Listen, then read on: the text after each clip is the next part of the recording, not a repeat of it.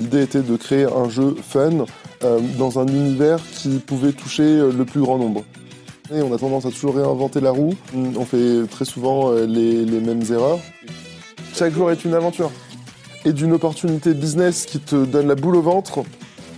Comme tu l'as deviné, c'est le retour des interviews sur le Crypto Daily. Et nous avons reçu Bilal El Alami, qui nous a raconté son parcours et sa vision de l'écosystème pour demain. L'épisode sera en ligne à partir de 10h demain matin. Bonne écoute. Le Crypto Daily. Mon nom est Benjamin Cohen. Et vous êtes bien sur le Crypto Daily. Le podcast qui traite de l'actualité crypto, NFT et métaverse. Dans vos oreilles, chaque jour, du lundi au vendredi. Salut, j'espère que tu vas bien. On se retrouve tout de suite pour un dernier résumé de l'actualité sur le Crypto Daily de la semaine. Mais avant ça, sais-tu qu'on a lancé une newsletter? En effet, maintenant tu peux recevoir le Crypto Daily sur ton mail chaque jour, toute l'actualité en deux minutes top chrono, bien entendu gratuitement. Pour t'inscrire, rien de plus simple, tout est sur Twitter ou LinkedIn. Alors aujourd'hui, on va commencer par SBF qui a publié un long article sur Substack pour s'exprimer sur l'effondrement de l'empire crypto, rejetant une fois de plus la faute sur son ennemi principal, l'exchange rival Binance. En deuxième news, on va rigoler. Ça pourrait d'ailleurs presque prêter à sourire s'il ne s'inscrivait pas dans la débâcle générale post-effondrement de FTX et ses centaines de milliers, voire millions de victimes. En effet, les liquidateurs en charge de la récupération de ce qu'il reste des fonds de l'exchange se sont fait eux-mêmes liquider sur la plateforme AAV en tentant de récupérer divers actifs crypto. Et pour finir, la Société Générale vient de réaliser sa première opération d'emprunt en stablecoin en DeFi. La branche d'innovation de la Banque française a utilisé un coffre-fort sur MakerDAO afin de retirer 7 millions de dollars en DAI. Je t'explique tout. Mais avant tout ça, et c'est le dernier de la semaine, le coin du marché. Here we go. Et bah, mesdames et messieurs, j'ai le plaisir de vous annoncer que nous sommes finalement repassés au-dessus des 900 milliards de market cap. On est toujours en hausse. On a un Bitcoin qui superforme tout le marché avec une hausse de 4% en 24 heures. On est au 19 000 dollars. 19 000 dollars. On est content pour un 19 000 dollars. Il y a un truc qui va pas. Ah, le bear market. Un Ether en hausse de 1% à 1400 dollars. Le BNB en hausse de 1,5% à 290 dollars à peu près. On a le Cardano qui a pris plus 3% à 0,30 dollars. Le Dogecoin plus 2%. Polygon plus 3%. Solana qui est repassé en 11e position en market cap avec une hausse sur la semaine de, tiens-toi bien, une hausse de 28% sur la semaine et une hausse en 24 heures de 4% à 16,6 dollars. Allez, let's go, on passe aux news, mais quand même, s'il te plaît Simon, remets-nous la musique. Here comes the money. Here we go. Alors pour commencer, on parle de SBF qui continue de blâmer Binance. Hier, SBF a publié un article Substack intitulé FTX Pre-Mortem Overview, où il a longuement évoqué les raisons de l'échec de son groupe de sociétés. Le PDG en disgrâce continue de soutenir que Binance avait un grand rôle dans l'effondrement de ses entreprises. En novembre 2022, un crash extrême, rapide et ciblé, précipité par le PDG de Binance, a rendu Alameda insolvable, a déclaré SBF, ajoutant que la contagion d'Alameda s'est ensuite étendue à FTX et à d'autres entreprises. SBF a également affirmé que le PDG de Binance, CZ, avait mené une campagne de relations publiques extrêmement efficace pendant des mois contre FTX, jusqu'au jour fatidique de novembre qui ont abouti à la faillite de l'exchange. Les affirmations de SBF surviennent en dépit du fait que la nouvelle direction de FTX a affirmé que les problèmes de l'exchange pouvaient être principalement attribués à une mauvaise gestion des fonds des clients. Mercredi, l'avocat de FTX, Andrew Dietrich, avait déclaré devant le tribunal fédéral du Delaware qu'Alameda avait dépensé beaucoup d'argent dans des hôtels et des fêtes. La société achetait des avions, des maisons, organisait des fêtes, faisait des dons politiques, des prêts personnels ont été accordés à ses fondateurs. Elle a sponsorisé la FTX Arena Miami, une équipe de Formule 1, la League of Legends, Coachella et de nombreuses autres entreprises, événements et personnalités.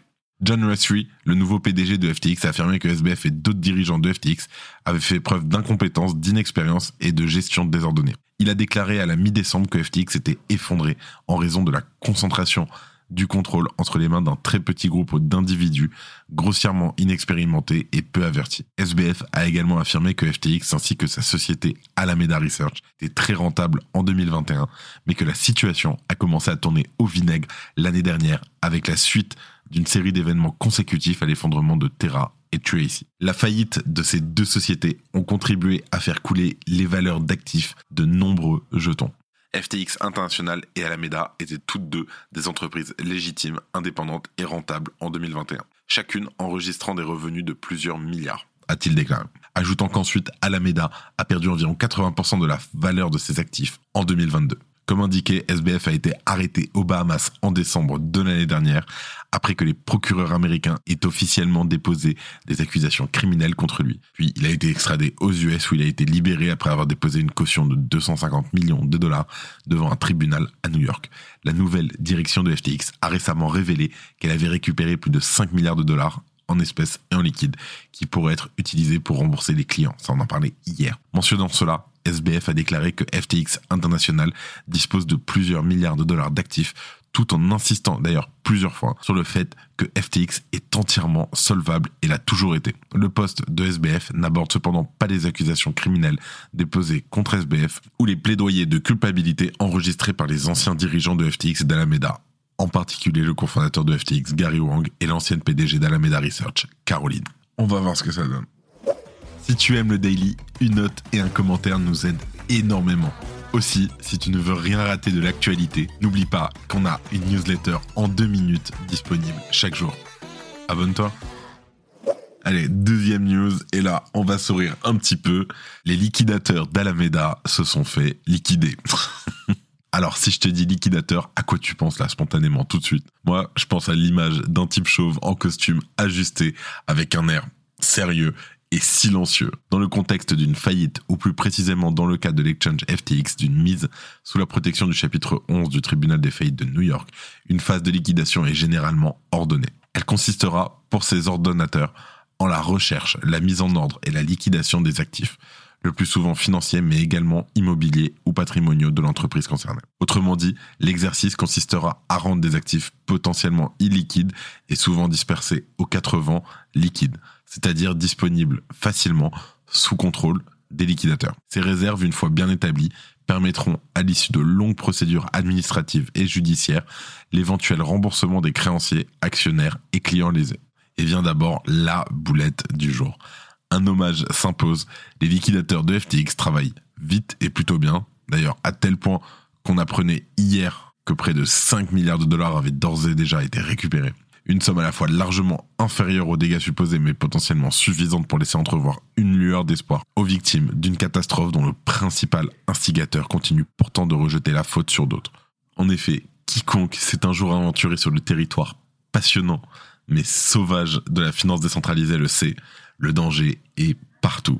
Mais le vrai péril réside dans les risques de liquidation en lien avec les mécanismes de prêt, borrowing, lending, sur les différentes plateformes décentralisées aux règles implacables. Bien compris et maîtrisés, ces outils sont pourtant d'une redoutable efficacité, mais peuvent vite se retourner contre l'investisseur étourdi ou peu à l'aise avec les règles en vigueur, ce qui semble être le cas s'agissant de la mésaventure traversée par les liquidateurs de FTX. Continuant leur mission de rapatriement du plus de fonds possible, ceux-ci ont en effet tenté de fermer une position sur la plateforme DeFi AAVE afin d'en récupérer le collatéral. Malheureusement, les intéressés se sont emmêlés les pinceaux, décentralisés, en commençant par annuler le collatéral supplémentaire nécessaire à la sécurité de la position qui s'est rapidement retrouvée liquidée. Deux fois en une semaine, pour un total d'un peu plus de 4 BTC. C'était des tokens en AWBTC. On notera que les liquidateurs ont également tenté de récupérer une grande partie de tokens LDO sans s'apercevoir que ces derniers étaient verrouillés. Après neuf, ils ont essayé neuf fois, hein, tentatives successives, une transaction d'un petit montant a fini par être validée.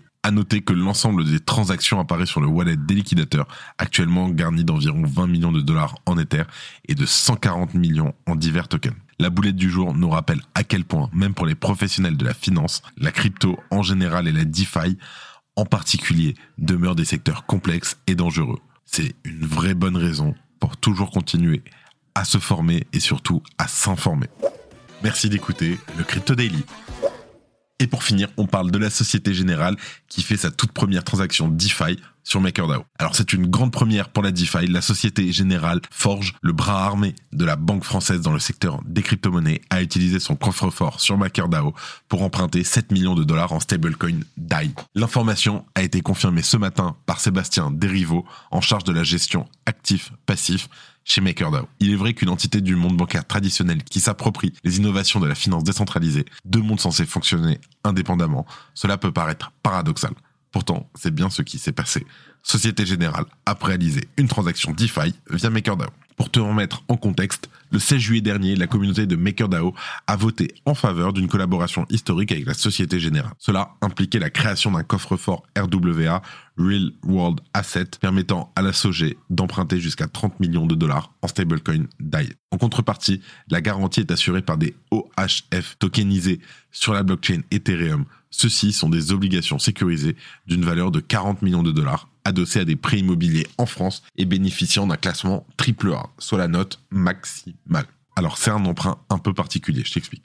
Dans le monde de la finance décentralisée, un emprunt classique est relativement simple à appréhender. Afin d'emprunter 1000 dollars, tu dois généralement déposer 2000 dollars de crypto en collatéral. Si cette garantie chute en valeur et passe en dessous de 1000 dollars, alors le protocole liquide ta position. Et justement, l'emprunt de la SOG est bien différent. Les tokens OHF en garantie sont adossés à de l'immobilier, qui n'est pas un marché liquide. Ainsi, la procédure de liquidation, dans le cas où le prêt serait sous-collatéralisé, n'est pas automatique mais bien manuelle. Comme prévu, depuis la création de ce coffre-fort, un tiers de confiance sera chargé de vérifier quotidiennement que l'obligation répond aux exigences de garantie. Si ce n'est pas le cas, alors la Société Générale Forge disposera de 5 jours ouvrables pour apporter du collatéral supplémentaire sous peine de liquidation. Donc l'emprunt est particulier, mais il ne fait pas l'unanimité. Toutefois, cela inquiète certains observateurs qui craignent que le stablecoin DAI soit désormais adossé à de l'immobilier. Face à la récession généralisée actuelle, ils ne voient pas d'un bon œil une diminution de la frontière entre le monde tradit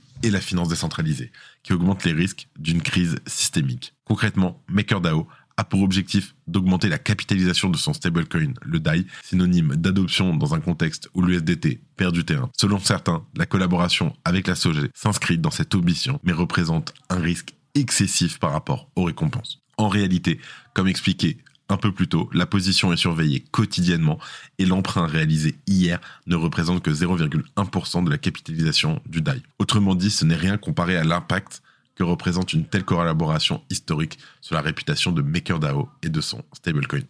Et voilà, c'est tout pour les news du jour. On passe tout de suite aux actualités en bref avec notre partenaire exclusif, Coin Academy. Merci à eux. La plateforme crypto.com informe qu'elle licencie 20% de ses employés à travers le monde. Après Silvergate, Genesis, Huobi et Coinbase, c'est un nouvel acteur de renom qui vient se joindre à la vague de réduction d'effectifs en ce début d'année. La plateforme de crypto-monnaie Nexo a subi une perquisition des autorités bulgares dans ses différents locaux à Sofia. Cette opération porte sur des soupçons liés à du blanchiment d'argent. Dans un thread Twitter, Nexo a défendu son intégrité et a même vanté ses compétences en matière de lutte contre le blanchiment d'argent et financement du terrorisme. Samsung lance un ETF Bitcoin à Hong Kong. Plusieurs grands médias demandent les noms des deux inconnus qui ont co-signé la caution de 250 millions de Sam Bankman-Fried.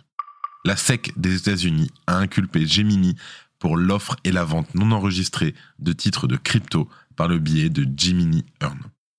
Le DOJ, le département of Justice des États-Unis, a ordonné de distribuer plus de 17 millions de dollars de dédommagement aux 800 victimes de la fraude de plusieurs milliards de BitConnect. FTX a obtenu le feu vert de la justice pour commencer à vendre certaines parties de son activité prochaine étape pour lever des fonds afin de rembourser ses millions de créanciers.